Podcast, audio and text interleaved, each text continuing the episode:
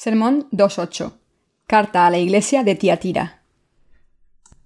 Apocalipsis 2, 29. Y escribe al ángel de la iglesia de Tiatira, el Hijo de Dios, el que tiene ojos como llama de fuego y pies semejantes al bronce bruñido, dice esto. Yo conozco tus obras y amor y fe y servicio y tu paciencia, y que tus obras postreras son más que las primeras. Pero tengo unas pocas cosas contra ti que toleras que esa mujer Jezabel, que se dice profetiza, enseñe y seduzca a mis siervos a fornicar y a comer cosas sacrificadas a los ídolos. Y le he dado tiempo para que se arrepienta, pero no quiere arrepentirse de su fornicación. He aquí yo la arrojo en cama, y en gran tribulación a los que con ella adulteran, si no se arrepintieren de las obras de ella y a sus hijos heriré de muerte, y todas las iglesias sabrán que yo soy el que escudriña la mente y el corazón, y os haré a cada uno según vuestras obras.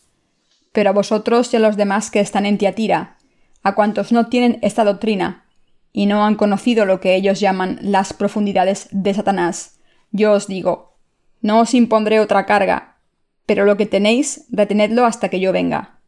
Al que venciere y guardare mis obras hasta el fin, yo le daré autoridad sobre las naciones, y la regirá con vara de hierro, y serán quebradas como vaso de alfarero, como yo también le he recibido a mi Padre, y le daré la estrella de la mañana. El que tiene oído, oiga lo que el Espíritu dice a las iglesias. Exégesis. Versículo 18.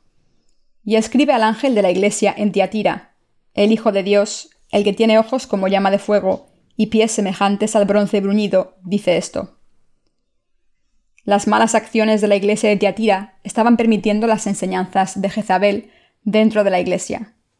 Jezabel, la esposa del rey Acab, trajo la idolatría a Israel y sedujo a su gente a cometer inmoralidad sexual y a comer de las ofrendas sacrificadas a los ídolos.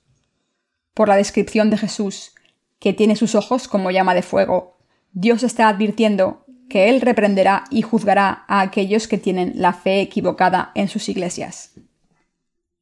Versículo 19. Yo conozco tus obras, y amor, y fe, y servicio, y tu paciencia, y que tus obras postreras son más que las primeras.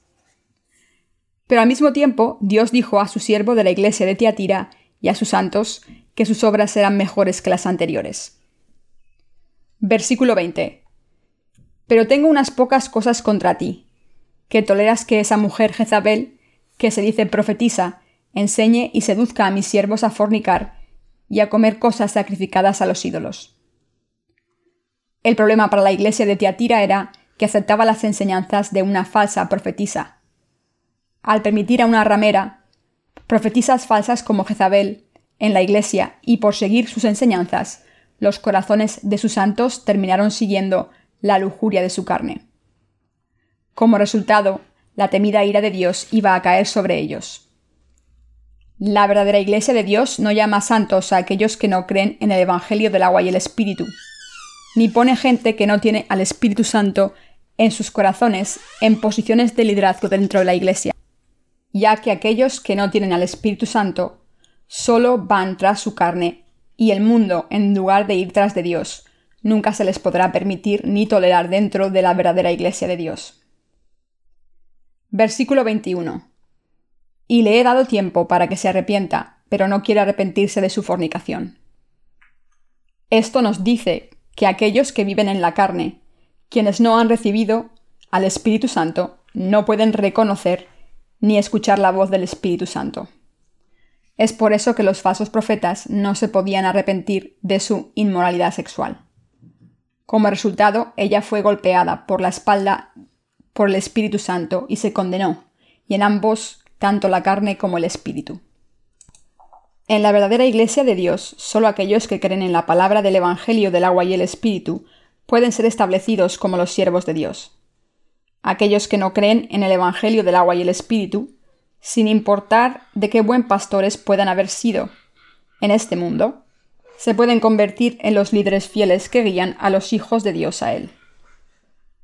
Por lo tanto, debemos discernir a los falsos profetas y sacarlos de nuestras iglesias.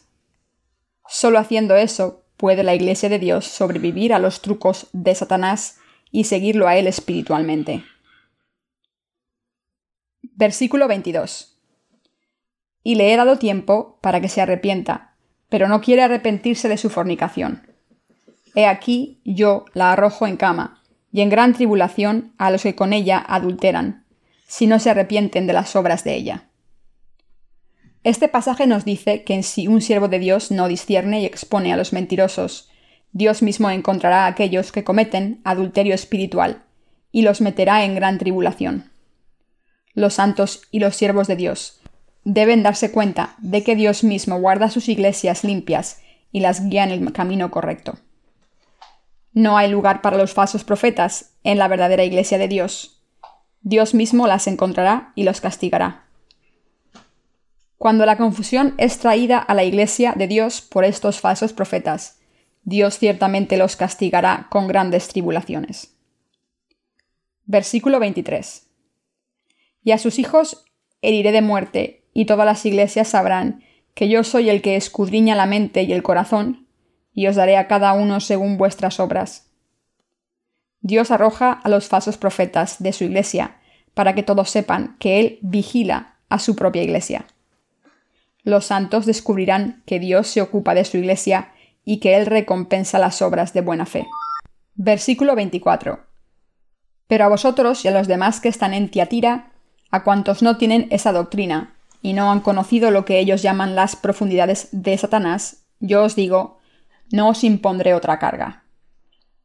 Esto significa que aquellos que ya se han convertido en los santos de Dios por creer en su Evangelio del agua y el Espíritu, deben de aferrarse a su fe hasta el fin del mundo.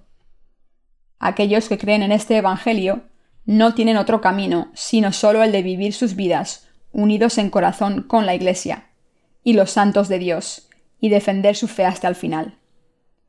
La verdadera Iglesia de Dios no siempre debe predicar el Evangelio del agua y el Espíritu. También debe exponer a los mentirosos con fe en este Evangelio. Versículo 25. Pero lo que tenéis, retenedlo hasta que yo venga. Los creyentes nunca deben perder su fe en el Evangelio del agua y el Espíritu, y tomarse de él hasta el día del regreso del Señor.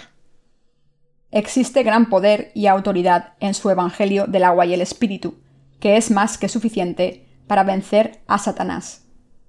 Los santos pueden agradar a Dios con esta fe. Si los santos viven por su fe en el Evangelio del agua y el Espíritu, y permanecen dentro de la verdadera Iglesia de Dios, pueden vencer y triunfar aún en el fin de los tiempos. Versículo 26. Al que venciere y guardare mis obras hasta el fin, yo le daré autoridad sobre las naciones. Los santos pueden a todos sus enemigos creyendo en el Evangelio del agua y el Espíritu que Dios les ha dado. Esta batalla de fe es una batalla que siempre nos da la victoria. Por lo tanto, todos los santos pelearán en contra del anticristo y serán martirizados al final de los tiempos, y como resultado les será dado poder para reinar con el Señor. Versículo 27.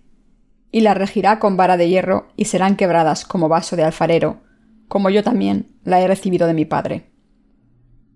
El Señor dará a sus santos martirizados su autoridad para reinar. Por lo tanto, aquellos que venzan reinarán con un poder que, como describe el pasaje, es tan fuerte como un cetro de hierro que puede hacer pedazos los vasos del alfarero. Versículo 28. Y le daré la estrella de la mañana. Aquellos que luchan en contra de sus enemigos creyendo en el Evangelio del agua y el Espíritu, se les dará la bendición de entender la palabra de Dios. Versículo 29.